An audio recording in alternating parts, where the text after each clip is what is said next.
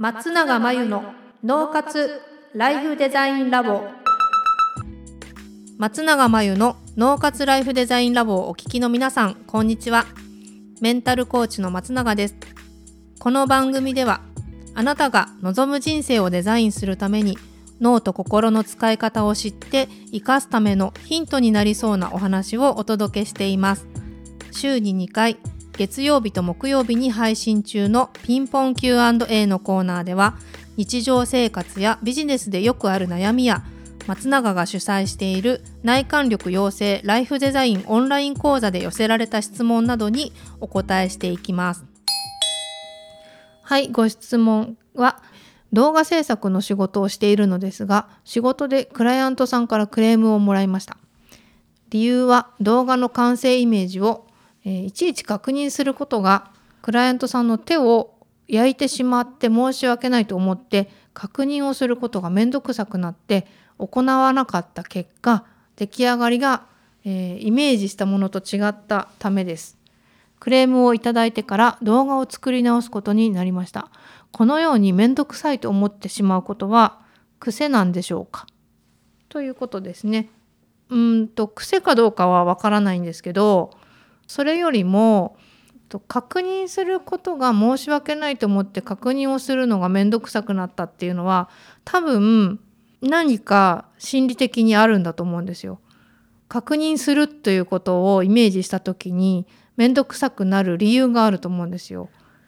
ただそれが、えっと、今の結果だと結局なんかやり直したりクレームになったりっていうことであればやっぱり確認しなきゃいけなかったんだと思うんですよね今回のケースは。なのでここで考えたいのは、えーとまあ、面倒くさいと思ってしまうことがどうかっていうよりも、まあ、できるだけ事前に確認しなくてもいいくらい事前にヒアリングをして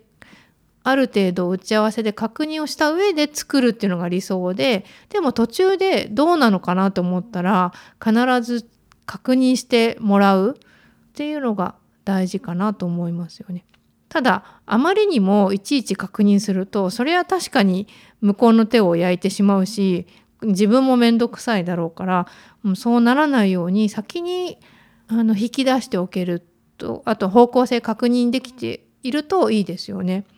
でもそのためには多分ヒアリングとか打ち合わせの時に何を聞いといたらいいかどこまで引き出しておいたらいいかっていうのが分かっていると多分1回で聞けると思うんですよね。でもそれ準備しないでえっ、ー、とその時聞いてきたつもりがいざ作りな始めたらあれここはどうだろうここはどうだろうみたいなのが出てきちゃうとそれが数多く出てくるとさすがに聞くのも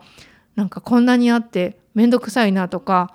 あのこんなに聞いたら悪いなとかってなって聞きにくいっていうのもあるかもしれないので、うん、なるべく先に聞き出して。